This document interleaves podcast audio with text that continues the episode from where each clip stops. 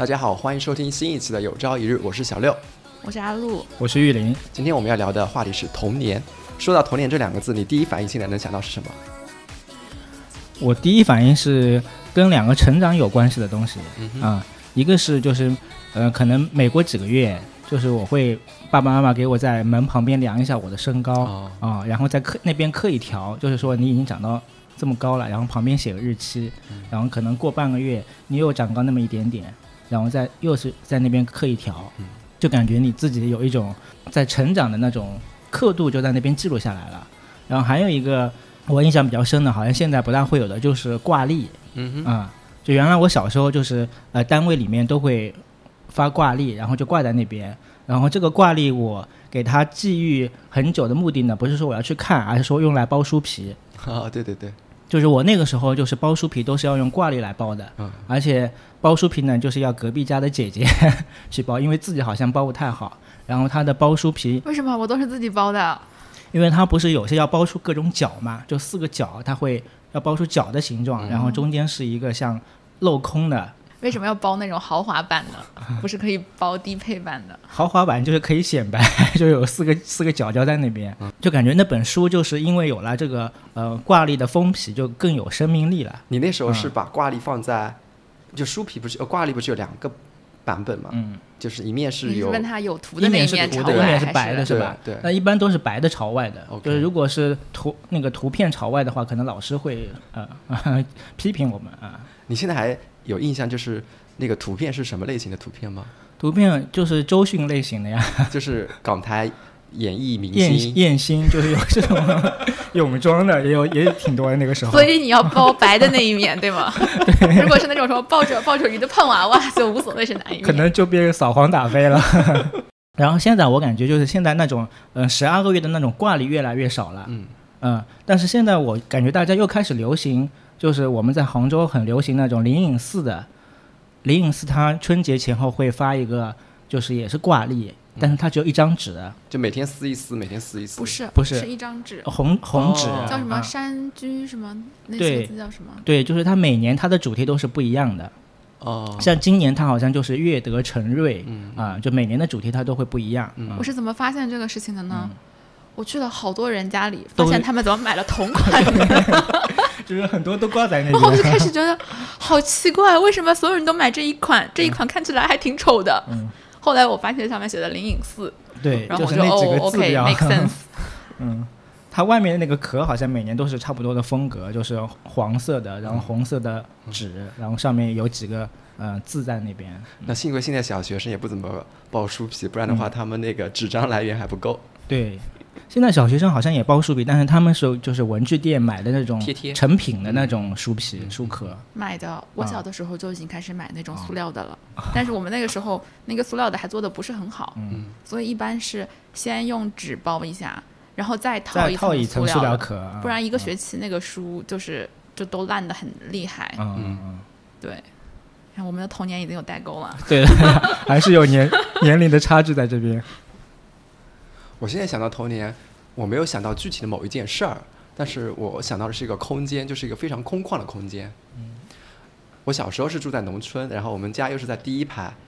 我每天能看到的就是广阔的田野就在我们家门前，这个空间感是非常大的。来来往往的村里的人，或者说要经过我们村里的人都会经过我们家前面那条小路。嗯，大家也是非常的热闹那种感觉，所以说我对那个空间感特别有印象。去小学的路上，我还印象比较深，有一个老师是住在我们家隔壁。哦，我那时候三年级是骑自行车，三年级已经可以骑自行车去学校了。然后那个老师刚好那天他的车被其他人骑走了，他他就一直在路上走走走走走。他走过我们家的门口，我还在吃饭。然后八点十分的时候，应该我骑着自行车出发了。然后路上碰到我老师了，我老师就把我叫下来，他说：“那个小六，你 你下来一下。”他说：“我来骑，你坐在后面，我带着你去学校今天。”然后一路他是搭了个顺风车是吗？对对对，他是借用我的车，然后去学校嘛。然后是也可以说是我搭了个顺风车，反正我们彼此互相借力啊。这个画面我现在印象非常深。我我也不知道为什么对他印象比较深。有一方面，我觉得可能是虚荣心作祟，因为到了学校以后，其他同学会在议论，哎，哦，这个老师怎么今天带着小六一起来学校了？就是那种虚荣心就在那边嘻嘻嘘嘘的说你们俩是不是有什么那个？对对对。然后另外一个画面就是，我觉得我在这一路上能看到的也是那种空间感，田野的空间感，以及那时候也不像现在高楼大厦鳞次栉比，一望无际那种空间感，我会印象非常深。我那时候还是学校合唱队的。那个一一个成员，然后怪不得现在做主播。老师练让我们老师让我们练习发声的一个方式，就是他说你对着操场去大喊。农村的操场就是特别特别大，那时候也没有什么建筑物来遮挡，你就他说你喊出去，然后那个让那个回声再回来。那时候我觉得练那种那种唱歌的方式，我也觉得那种空间感也特别强。所以说我现在想长大了以后回到童年，我是对。小时候那种空间感，不管是我家门前那一片田野，还是操场里那空旷的回声，我都有非常强烈的一个印记。你刚才在说，就是那种，就是空旷感，然后就是好像很开阔的那种感觉。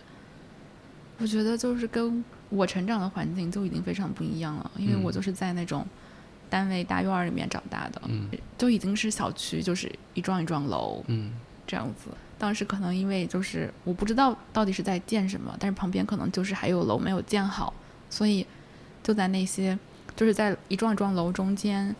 有一堆沙子，嗯，就是他们是呃建筑材料还在使用当中的沙子，但是每天那些来弄的工人大概可能下午就不在了，反正到晚上放学的时候，那个沙子就是在那边无人使用也无人看守的，然后你就开始玩沙子，所以就是那一大片。沙子就变成了整个院儿里面所有小孩聚集的地方，嗯，大家全部都在那边玩，嗯。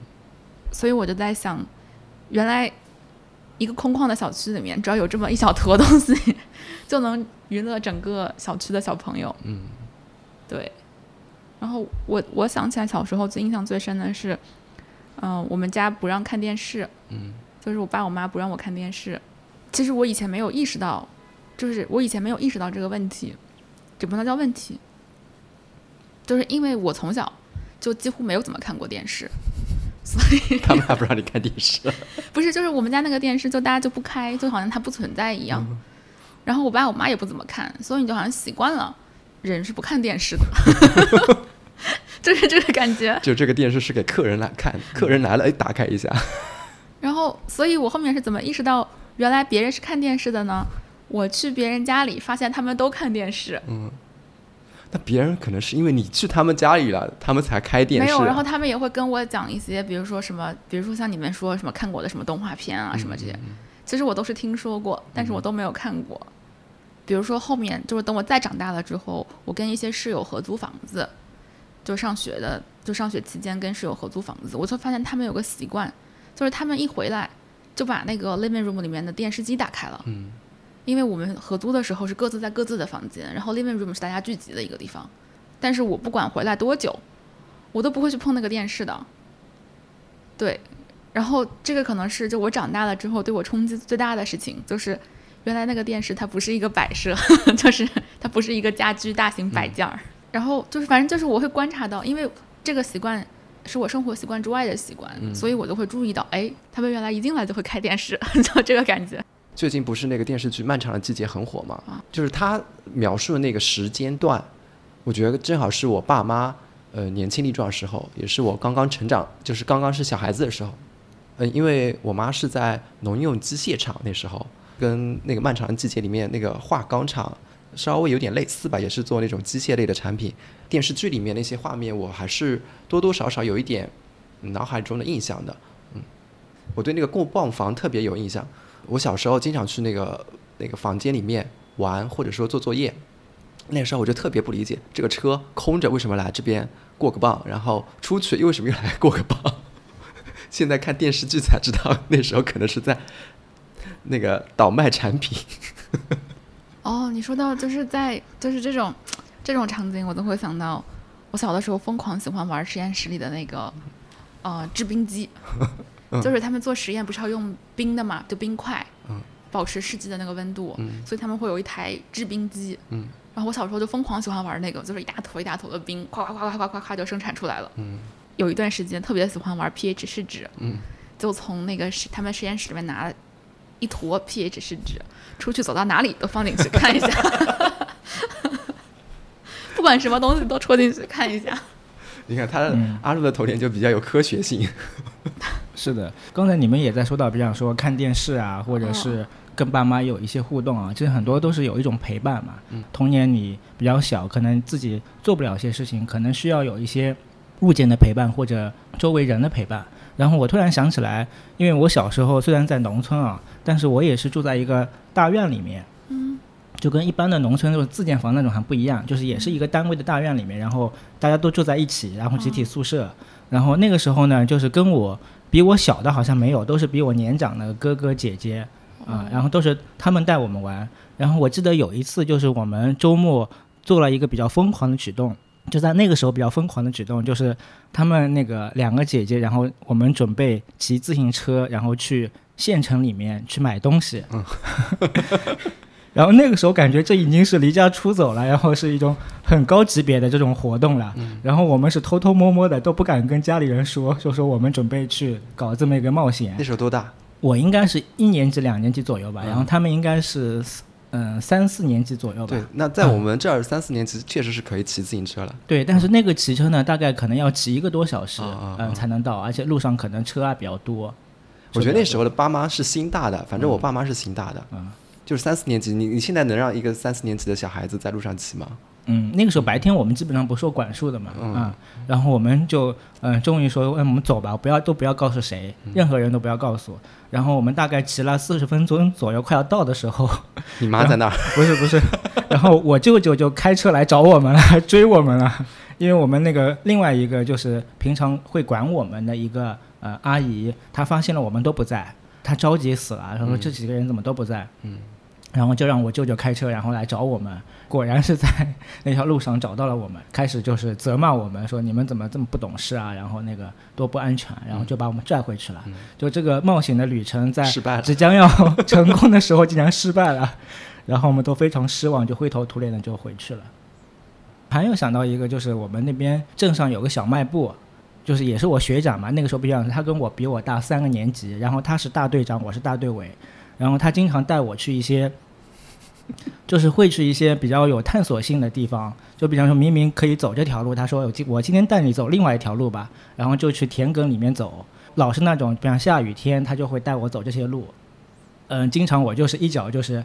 掉到那个泥巴坑里了。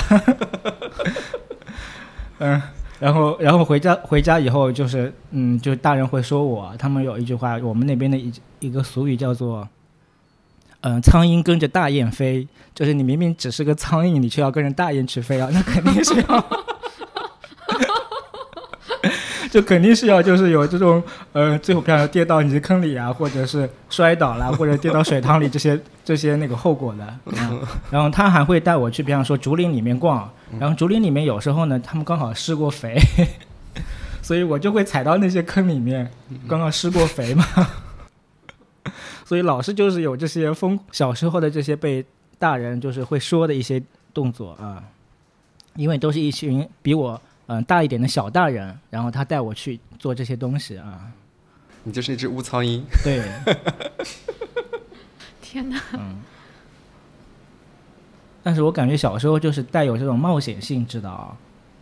就自己感觉是一种冒险性质的，就很兴奋，还是很兴奋的。然后特别是，嗯、呃，就是你可能不敢跟你比你小的孩子一块去，但是有那几个哥哥姐姐可能带你去啊，你就又感觉会有一点就是安全感。嗯，所以就是他们带着你去，你可能会尝试去一些比较新奇的或比较有危险性质的呃一些地方。嗯嗯。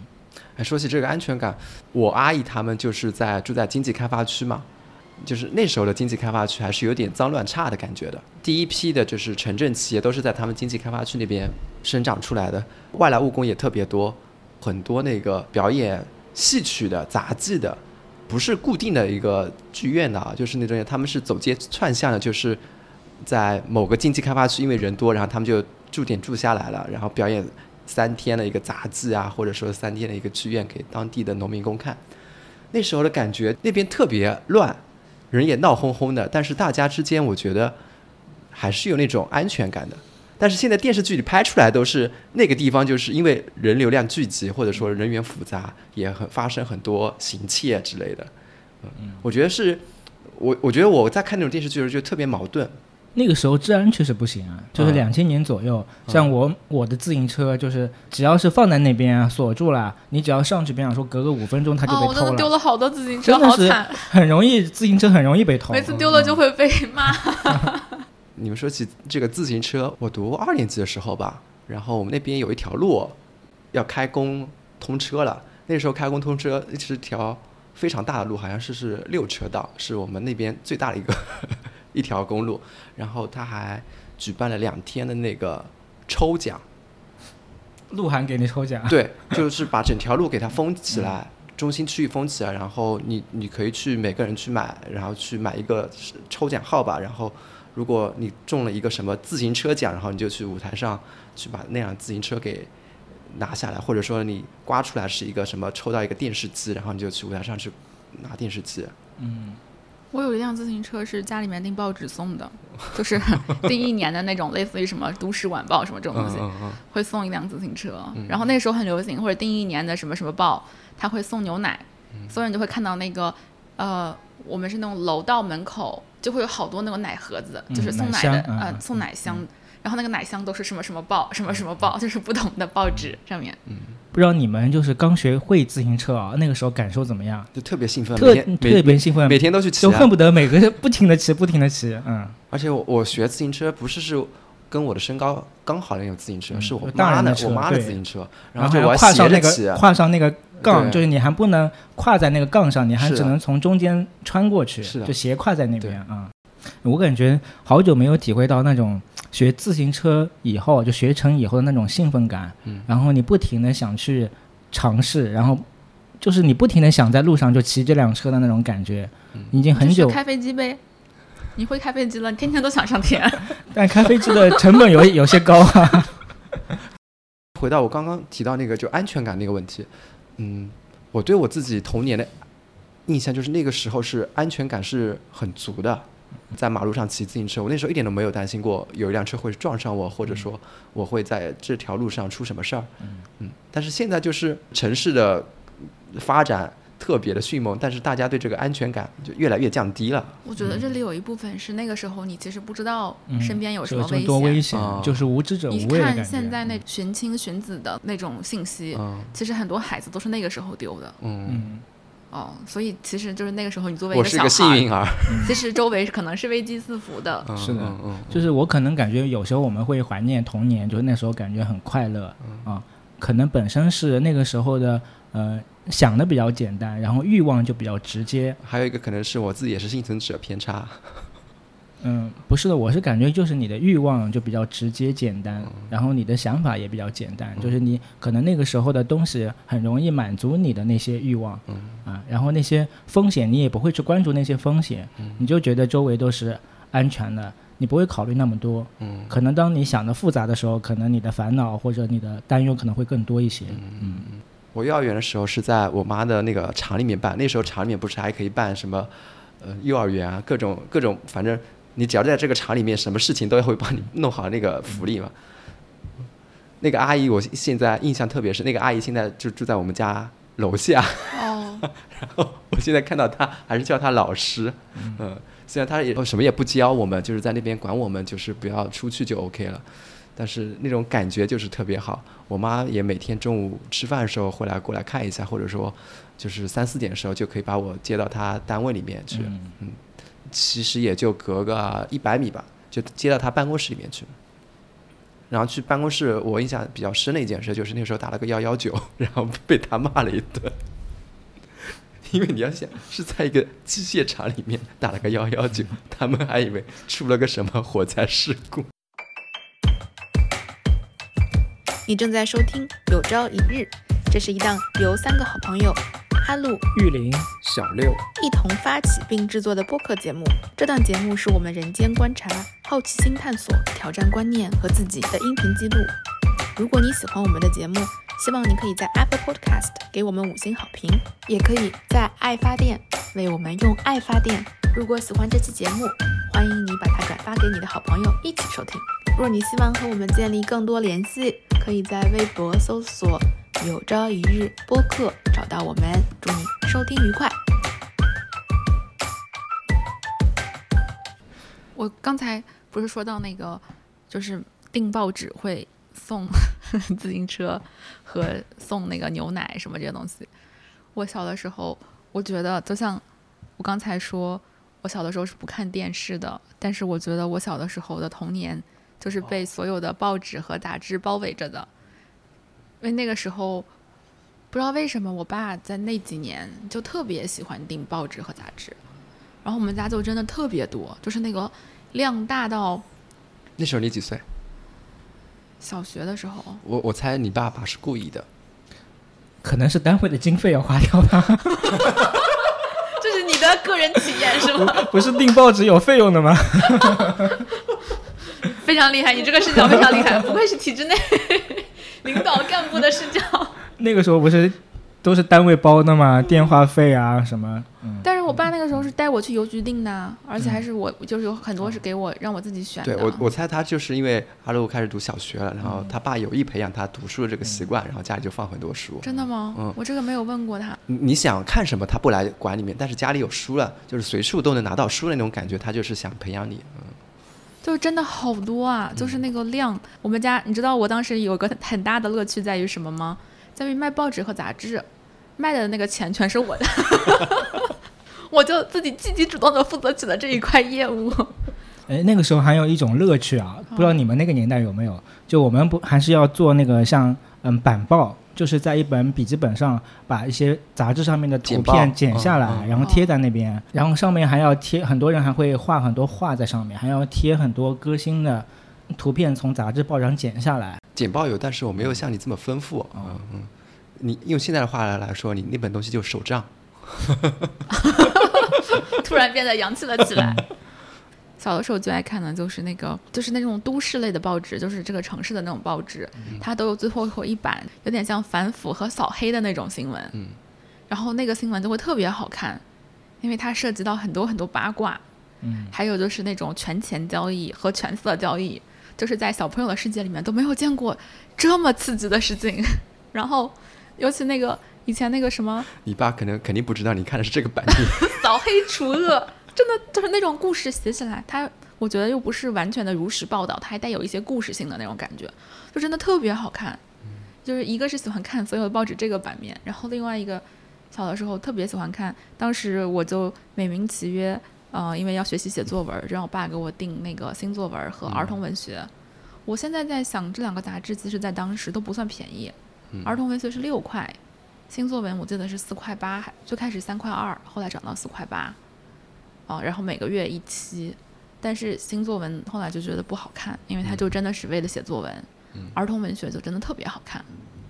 然后在后面看漫游，漫游那个时候是一个漫画杂志，然后它但是它有个故事版，故事版里面就是这种短篇的小说，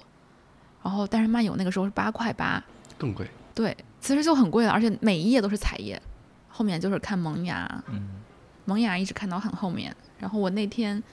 上个礼拜去上海看演出，走在路上突然就路过了萌芽的杂志社，就突然就路过了，然后就看到萌芽杂志社的那个牌子的时候，我觉得哇天呐，就是这个是我以前就心向往之的地方。年轻的时候觉得就是最最最厉害的一个地方，因为当时他们不是办那个新概念作文大赛，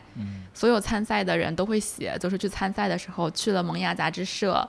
在做鞋那里看到了什么什么上海的哪一条路多少多少号，所以你对这个东西印象很深。然后那天我们就突然走到一家书店，那个叫做作家书店，就旁边一看就是上海市作协，然后门口挂了一块牌子“萌芽杂志社”，然后我就哇，原来就是这里。我那时候看的杂志比较多的是一本是叫《读者》，我第一次看到它的时候是我在初中的时候，嗯，我是生病去医院了，然后挂盐水。坐在我旁边一个姐姐是我们县一中的学生，我就一边挂盐水一边在跟她聊嘛，才知道她是县一中，然后我就哇特别佩服她县一中，这是我以后想你 也上了这个中学是吧？就是我也想去的那个中学。那时候我就在看，哦，她读的这本杂志叫做《读者》，然后暗暗就记下来了。嗯，挂完盐水以后，我也偶尔会去买一买《读者》这本书，嗯但是我看的时间不多，虽然买来了，但是没怎么翻，有那种我觉得是一种。嗯、盲目追崇的那种心理在作祟，就觉得买了这本书，就是也会有那种有文学的那种气息在。嗯。嗯。我可能跟你们还不一样，就是我小时候是不看书的，嗯。就是我小学的时候好像自己没有自己主动买过书，嗯。都是平常说别人送来的一些书啊，嗯比如过生日啊，就是呃有些爸妈的朋友啊或者老师会送一些书给我，然后我小时候做的课外的一项重大的活动就是看电视，就是阿路说他小时候不能看电视，我小时候感觉唯一的就是也不是唯一吧，就是一个很重大的事项就是看电视，就是我把那个年代所有的电视剧我都能说出来，嗯。而且虽然那个时候可能我十岁不到啊，但是我都是跟家长们去探讨里面的剧情，然后那个时候不是港剧特别风靡嘛，就基本上电视上面演的电视剧啊，就都是港剧，然后那些刑侦的、破案的，然后有些画面呢还会很恐怖，嗯。然后我记得有一个剧情是，就是一在一个医院里面，他们做实验，然后把兔子的血好像打到一个人的身上，然后导致那个人好像发疯啊，然后有一些很奇奇幻的反应，然后白天看了这些，然后晚上就紧张到睡不着嗯。啊，但是又想看那些电视剧，所以当时那种就是港剧啊，基本上我所有的港剧我都看过，嗯嗯，就是我的童年都是在这种电视剧包围中长大的，而不是在书里面长大的。一样，我觉得那时候的电视剧更新的频率，包括冲击感会比现在强很多，嗯而且那时候题材也比较丰富。嗯嗯，那时候不管是书啊还是电视剧，我觉得对人的冲击感都是很大的。刚刚说到那个《读者》那本杂志啊，后来我去查了一下，就是它一开始不叫《读者》，它叫嗯《读者文摘》，嗯它是一九八一年时候创造的，那时候是借鉴了呃美国的《读者文摘》后来是被告了，所以对他改成了读者。对，他后来是被美国告了，然后改成了那个读者，然后英文名字也由 readers 改为那个拼音的读者。但是现在随着信息化的普及啊，手机的普及啊，大家对可能纸质书的那个需求量是没有像以前那么大。就是我们刚才在说在说杂志，就是前两天就是读库里面有一个旧杂志里的青春，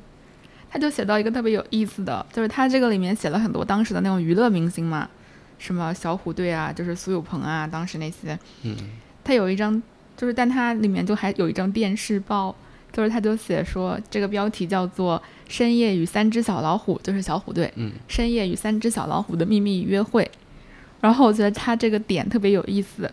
因为它这个标题是深夜的秘密约会，但是这个电视报上这档节目的时间是晚上九点，所以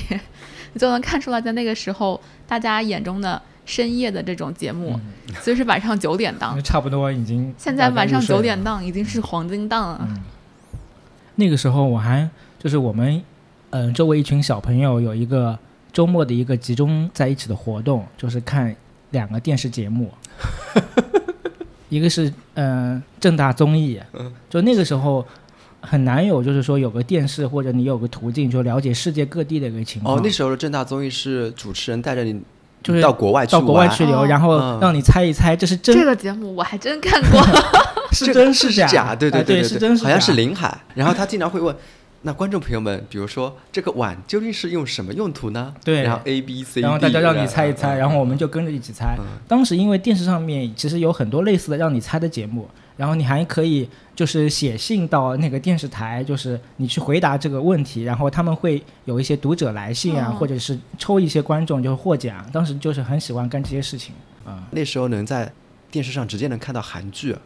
然后日本的动画片，嗯嗯，就好像就限制我们小时候全是日本的动画片啊。限制没有像现在这么多，对嗯，然后接触的东西也会比较更丰富。等我感觉是喜羊羊以后就全是国产的电视剧了。所以你们那个时候真的是电视上看到《灌篮高手》的吗？灌篮高手有啊，因为那个时候我们是有一个县里面的电视台，然后他会放一些盗版的这种影片。因为那个时候《灌篮高手》上映，就是前两天不是上映了吗？他的那个重制的电影版，嗯，然后大家不是都很很激动要去看首映嘛，都是说自己童年的回忆。我没看过，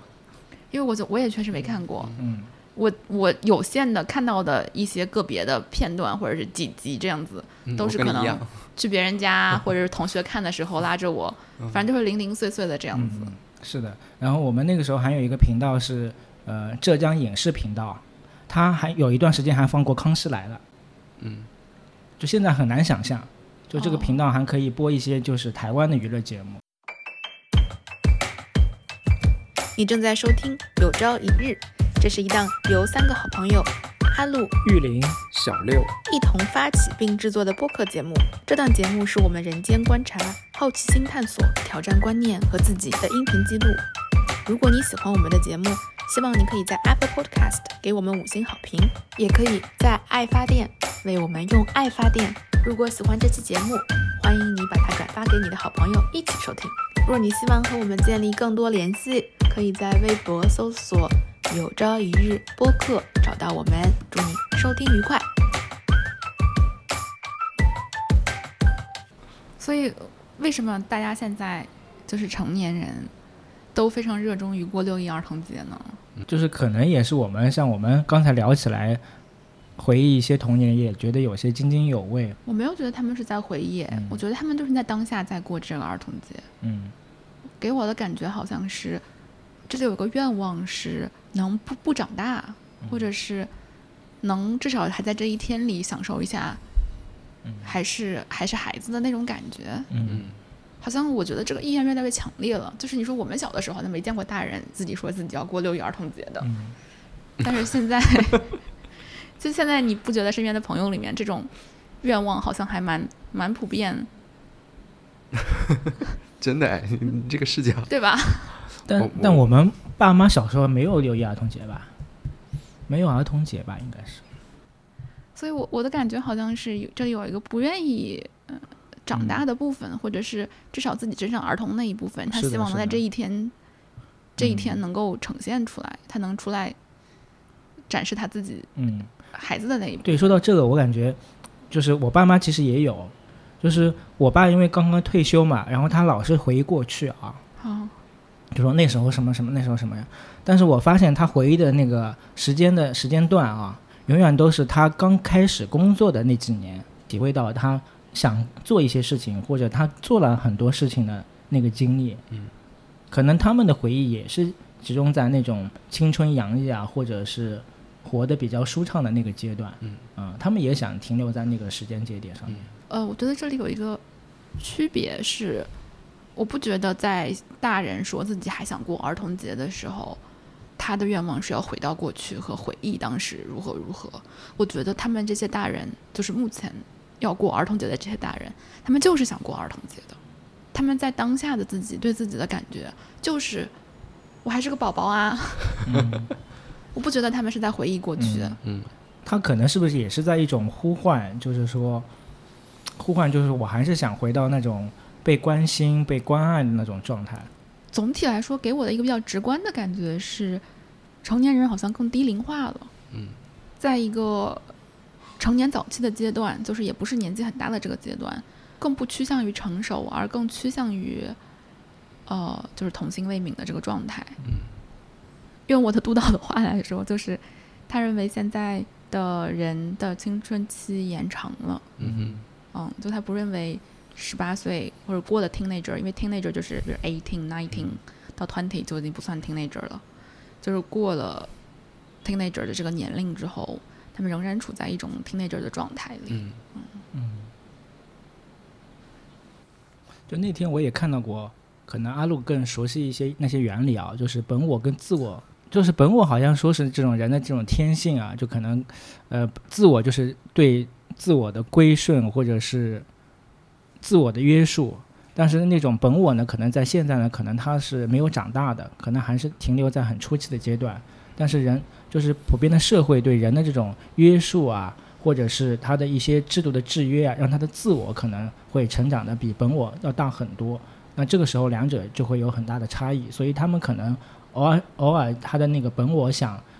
释放出来的时候，他可能就是通过这些节日来释放一下。嗯，稍稍明确一下这个部分，本我的那个部分，理论上来说，它本身就是不长的，那个就是一些你最原始的东西，然后来尝试约束你和管你的那个是超我。自我是来协调哦本我和超我的，本我和超我是是有冲突的，嗯自我的功能就是来协调这两者的冲突，嗯在一些情况下能让你有正常的社会功能，比如在嗯单位里面能让你遵守规则、受约束，跟领导点头哈腰，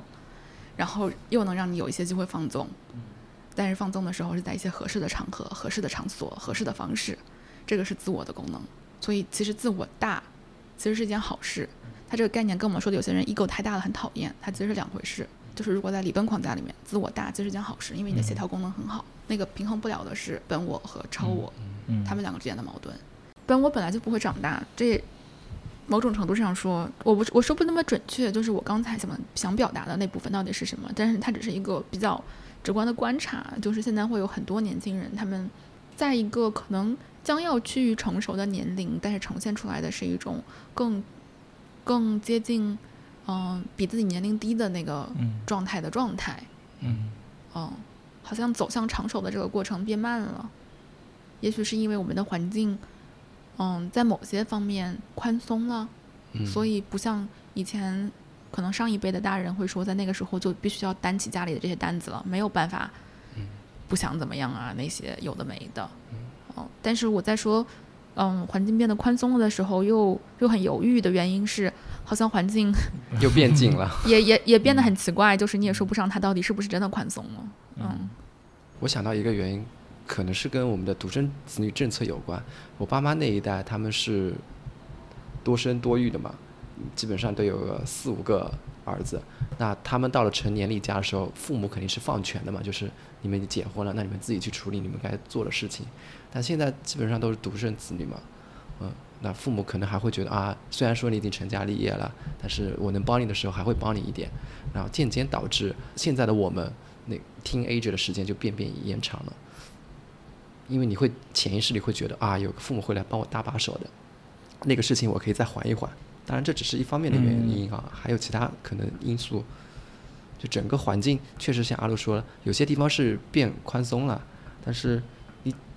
你说你宽松吧，你能笨蛋吗？好像也不能笨蛋起来。嗯，就好比我们走在马路上，以前你可以无忧无虑的走，现在你走几步，哎，一抬头，咦，这是一个摄像头。对，就是其实摄像头的概念，就是这个摄像头在是让你感觉到更安全呢，还是让你感觉到更拘束呢？嗯其实就是刚才那种对，我们的想法，就是到底这个社会带给我们这一代年轻人呢，到底是更多的约束，还是说更加的宽松的一个环境呢？嗯嗯嗯也很难说，其实。你说马路确实是变宽了吧？这方面确实是宽松了，嗯但是马路上面有个摄像头，好像它又是变紧了。嗯，其实我们小时候有一些很火的品牌，可能延续，有些可能延续到现在了，有些可能它已经在这种时间的流逝中，它就慢慢的消失掉了，或者是被淘汰，或者是它自自己就不不干了，啊、自己就不干了。对，有些就自己就不干了呀，嗯。我小时候，我初一的时候，嗯，我妈给我买了一件衣服，是佐丹奴的 T 恤，嗯啊、然后当时就是我穿着这件 T 恤出门的时候，隔隔壁的邻居家的那个阿姨就说：“哎，你穿了一件名牌。那那个时间段，可能它确实是属于比较，嗯在小镇里面应该还算是比较有知名度的吧。嗯然后我穿了一条裤子是美特斯邦威的，就是天哪，你这浑身名牌，对呀、就是 那个时候真的是浑身名牌啊、那时候的衣服的牌子有什么？除了你刚才说的佐丹奴、嗯美特斯邦威，还有还有什么？还有森马、森马现在也在啊，你要开始了。森马、乙醇，他们现在可能已经有一些没落了。我觉得一方面是跟那个我们的逛街模式是有关系的，这个行业本身呢有关系啊。呃，在行业本身是有关系的。我嗯觉得另一方面是跟逛街的模式，因为以前你我那时候是在一条步行街上逛的，嗯每个城都有一个条步行街，嗯，就只有一一层的，嗯嗯，但现在可能已经不是线下那种步行街模式，哪怕是在商场里面，好像这些牌子就没有进驻到，比如说现在综合体吧，没有吧？他们现在线上的那个运营可能也不怎么好。哦，你们说到小的时候这些品牌，我想到那个我小的时候都吃好利来的，你们小的时候没有吗？没有啊，好利来我是这两年我才知道的。对呀啊就就是极为奇怪，你知道吗？我小的时候这是个巧克力吗？不是一好个利来啊，一个蛋糕店，哦西点、哦哦面包、蛋糕这些的、嗯一个西点的品牌。我小的时候，我们家门口就我们院儿门口就是一家好利来，嗯，所以我就是逢年过节、过生日都吃好利来，所以那是我最嫌弃的一家面包店。就是只要有其他的选择，我就不会选好利来。这就是你眼中的风景是别人的日常。但是我一直都以为这个牌子它已经消失了。直到去年，我的朋友就是他突然，嗯，某一天来特别开心的跟我讲说，杭州开了那家网红蛋糕店好利来，我去打卡，要不要给你带什么？然后我当时都觉得，嗯，什么情况？为什么是我小的时候吃的那家？感觉已经过气的店，怎么会突然变成大家的网红店？为什么为什么会这样？然后后来我大概去了解了一下之后才知道，他是不是转型了？他其实做的蛮成功的，就是他的上一代已经就他们这个家族已经把这这一棒交到下一代手里去了，然后下一代两个儿子把这个店重新的，比如说互联网化，并且网红化，研研发了一些非常受欢迎的类似于网红产品，然后销量其实非常非常好，就是大家都认为就是口味又好，然后价格也很实惠，而且又很有那种又能抓住那种网红热卖的那种点，嗯，所以他们其实这个转型是转的蛮成功的，就是像以前那种老蛋糕店，现在你其实还能看到，嗯还在前端的已经不多了，嗯，哦，然后我还看到前两天还看了一个八卦，就是 好有一个有一个女生在互联网上假装自己是郝丽来二公子的女朋友，你们有人看到这个 八卦了吗？没有没有，他就每天在发哦。我男朋友真的好爱我啊，什么什么什么，然后就发的是好利来二公子的这个车啊，反正什么什么的东西。然后关键这个女生也很厉害，她就靠假装是好利来二公子的女朋友，变成了他真的女朋没有友。来这样秀恩爱，来卖一个 如何嫁入豪门的课，这个人设设了个人设是吧？这个思路真的也很厉害。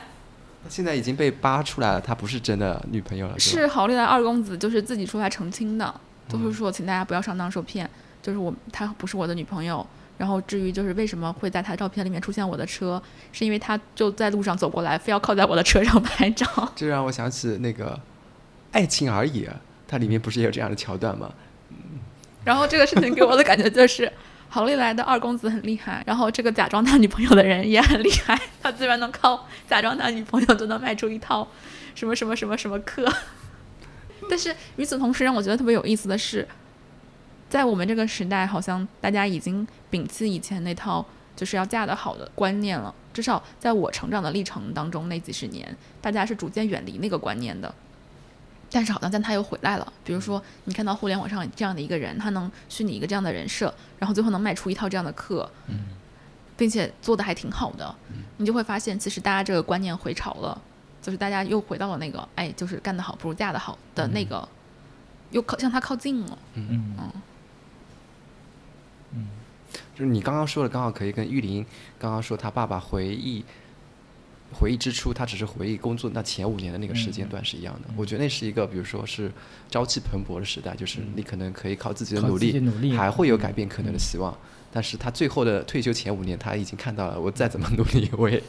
改变不了什么东西。后可能还是觉得认命吧，啊对可然后能嫁得好不如自己生的好，嗯，嫁得好不如自己生得好，就是是什么意思？嫁得好不如自己生得好，就是投胎投胎投的好。投胎投的，哦然后到他阿如刚才说，就是嫁入豪门这种刻板的火的原因之一，工作努力还不如嫁得好，这种思潮又回来。了。所以现在还有一个现象，就是刚才说到，就是你自己对，其实也是对自己未来的一种希望嘛。就如果你能通过自己的努力啊，或者是呃能够自己有发迹的这种未来，你能看得到，那其实可能这种说我嫁入豪门啊，或者是自己开玩笑说我要呃还不如自己头戴好的这种，相对来讲会就是言论会低一点。然后现在对应的就是好像现在去寺庙里面的年轻人就特别特别多，对，在嗯在此向大家推荐，看理想新开了一门佛学课。为什么我会关注到这个呢？因为我特别，就是一直以来我的愿望就是能真的学习一下佛教，而不是走入迷信。嗯嗯，但是我身边所有对这个有兴趣的人，都是在搞迷迷信，没有一个人能真的给我讲出来这个佛教到底是怎么回事儿。我甚至连一个靠谱的学习的途径也没有，因为你只要稍微多看两眼，资料，就会看到那个迷信的分岔路上去。你说起这个，嗯，因为我妈平常会去各个庙里面拜佛嘛，嗯她也应该是偏迷信那一段的啊。嗯然后他每次回来都有一个包的，嗯。那个小黄包，然后外面还有一个塑料袋包着的。我为什么会对这个包有印象这么深刻？因为我上周去出去玩了，然后那个景区里面也是一堆阿姨背着那个包，然后当时我就想到了我妈，就是原来迷信现在也是一条旅游路线，你知道吗？哦。嗯，她以拜各个庙为主，就是哦。我妈她其实有时候特别忙，她说她一天要拜五个庙，嗯。五个庙啊，姐姐，你接着说你你的那个佛学课，哎，所以就是看理想这个，我之前是特别特别特别期望，就是梁文道能自己讲一堂关于佛教，因为他是信佛的，嗯嗯嗯，我特别特别想听，就是这个正道到底是什么东西。我就是本着对道长的信任，就他自己作为一个佛教徒，然后他能邀请这位老师来，我会觉得他能至少能讲到一些正道上的东西，不再是就是求神拜佛的那个东西。因为我已经知道求神拜佛和佛教本身没有关系了。因为他其实如果你拜的是拜一个偶像的话，其实跟那个他的一个一套理体系是完全违背的。就是你去啊许愿的时候，那不就是值吗？那不就是我值吗？嗯就是 你执着的追求一个就是非常现实的东西，那不就是我值吗？嗯，而且其实把它塑起来，塑像塑在那边，其实也是也是一个执念，嗯，但是你就是要找一些正经的东西呢，你又找不见，你只要稍微一找，你就进了那个迷信的那一条路上。对，不过确实好像最近好，我之前也听到好多，嗯，就是那个那个课里面的老师、也有提到说，年轻人现在热衷于拜佛。因为你现在比方说去那个杭州比较有名的灵隐寺跟法喜寺啊，人太多了，你周末去的话，其实你刚才说的那那些就是阿姨啊，就是背着那个包去上香的，嗯这个比比重可能是越来越低了。就你看到的是越来越多的大学，特别是年轻人、大学生，对，就是网红打卡，网红就是要拍一个地方，大家都在排队，排队很自觉的在排队啊，就突突突突突一撮。而且它很多就变成了一个网红的，也是一个网红的打卡地嗯啊。嗯，我觉得他们也是在通过这个寺庙里面寻找自己的一种，嗯，你说是确定性也好吧，稳定性也好，嗯，所以他们就说，在中国做心理咨询不如算命。这不能叫宗教，他们这个其实叫迷信，对吧？就是这样，有点侮辱宗教。就是迷信，它给你的还是一种确定感和，呃，帮你克服你自己的无力感。嗯，其实就是大家觉得希望太渺茫了。嗯我我想举个例子啊，就是我小时候，我站在那个操场上，对那个操场喊一声，我知道那个回音会是有回来的，就是我对它的一个确定性。但是你现在面对你的高楼大厦，你喊一声，你这喊出去的那一声，它不是回不来的，嗯掌握不了它它那个回音感。嗯就是说到年轻人去拜佛，我会觉得现在的小朋友长大真的非常非常不容易，就是他们的压力真的太大了。嗯所以就是也会观察到，比如说，越来越多的小朋友会走进咨询室，他们会需要一些帮助，嗯然后这也会让我非常生气。非常生气的点在于，你看到那些需要一些额外支持的孩子，他们不会一直需要额外支持，他们只度过这个阶段，后面可能就 OK 了。但在这个阶段，他们会需要一些额外的支持。但是仍然我非常生气的是，很多小朋友，比如说应该是个特殊的阶段，我觉得。呃，其实，比如小学或者初中，父母能带来的孩子，大多数都还挺好的，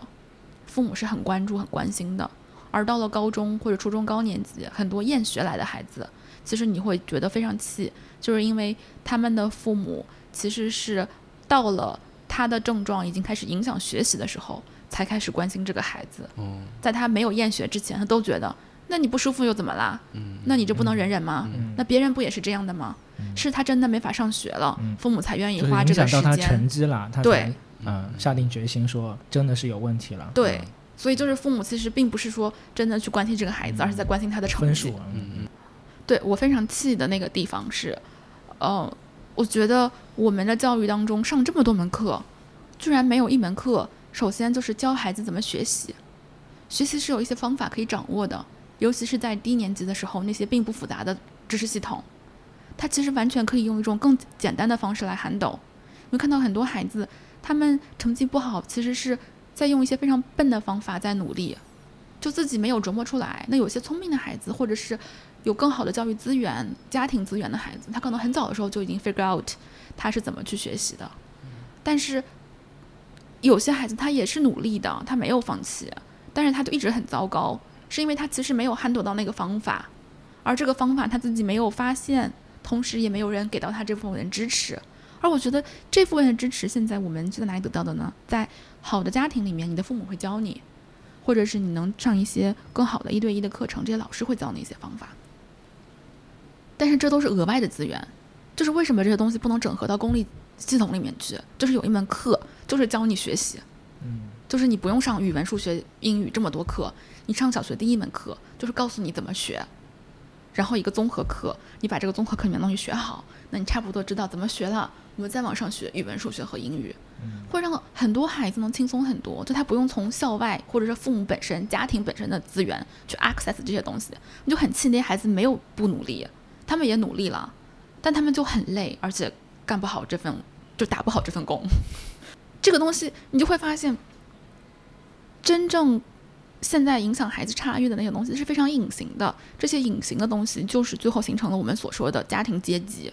就是一个阶层，就是父母，你是更厉害的阶层，就能给孩子这些东西，是因为父母在他们自己成长和学习的过程当中，他们已经 master 了这些 skill，就包括怎么学习，怎么和人社交，怎么处理自己的感情和情绪。然后小朋友，包括比如小朋友怎么遇到困难，遇到困难的时候该怎么克服它，该怎么去自己 label 自己的 emotion，自己知道哦，现在我发生了什么，我该怎么克服这个困难的处境。我和人交往的时候，别人拒绝我是因为我不好。还是因为什么样？其实这东西非常非常的基本，但是我们的教育系统里面居然没有一门课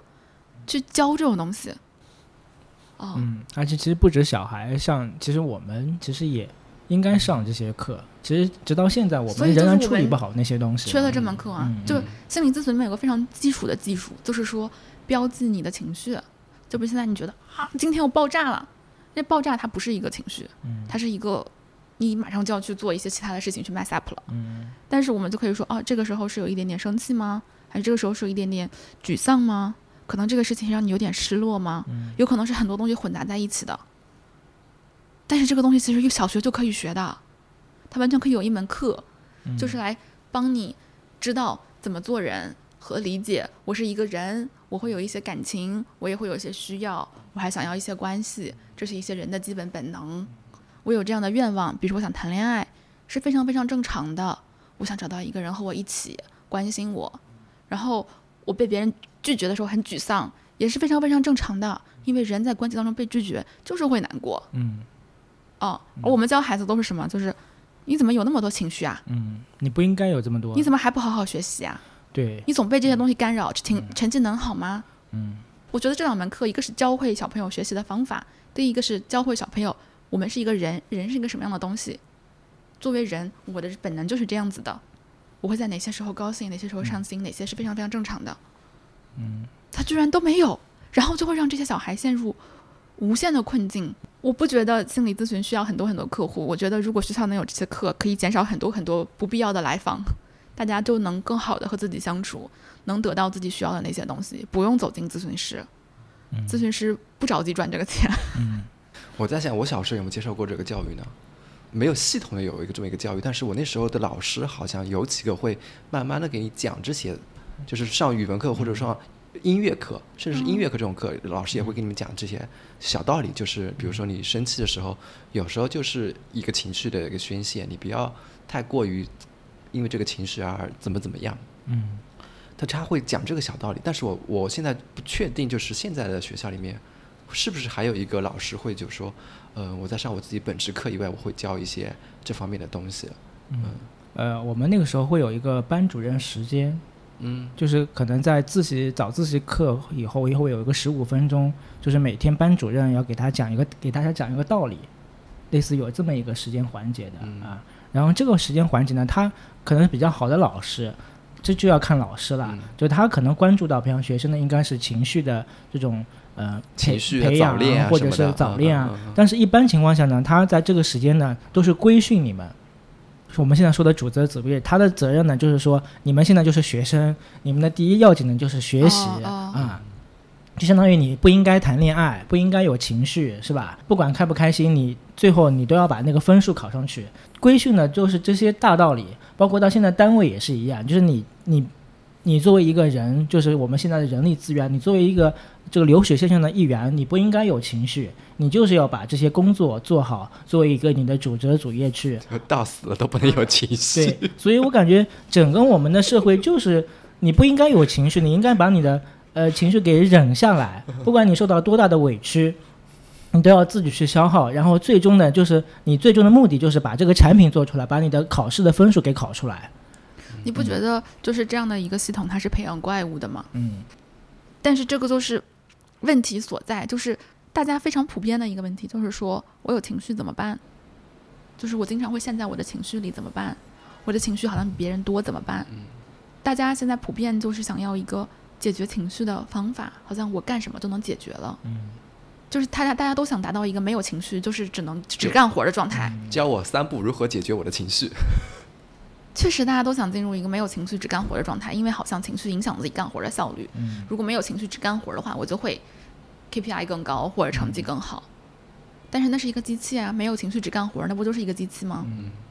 就是每次我听到这个问题，刚开始的时候，我还会觉得，嗯，这可能是个问题。现在，现在在有。伙伴想问我这个问题的时候，就是我能没有情绪的做这件事吗？我就想说不能，但是你可以带着情绪做啊，并且你带着情绪做，你也做完了，那你是不是真的很好？你带着情绪都能把这件事情做完，哦。而且你有这个理念以后，你可能也会接受别人的情绪。而且我觉得很多小朋友都是这样子，小朋友回家就写作业拖拖拉拉，不愿意写作业，父母就会说态度差。那确实态度差，他就是不想写。这个是你让他写的，是老师让他写的，他能态度不差吗？他这么不愿意做的一件事情，他都做完了，他不是很棒吗？他根本就不想写，但是 end of the day 他还都写完了。他不管他拖到十点半不睡觉，他自己在那熬着，他也都完成了。那他好，真的好棒啊！就是为什么要，就是还要要求他，不仅要做一件他不愿意做的事情，还要求他高高兴兴的去做这件事情呢？嗯哼。对这些东西，就会给我感觉，就是现在的小朋友真的很不容易。父母不仅要要求他们做完作业做得好，而且还要要求他们那个态度端正，因为他们态度端正，意识到学习的重要性之后，仿佛以后才能成为一个更好的资本主义之下的劳工。就是我们非常鼓励那种把所有时间都 devote 在工作和学习上的人，其实那也是一种上瘾，和打游戏上瘾并没有本质区别。但是我们就非常。鼓励那种存在，并且我们认为人都应该是那样的，追求好的，追求上进的。谁跟你讲人是那样的？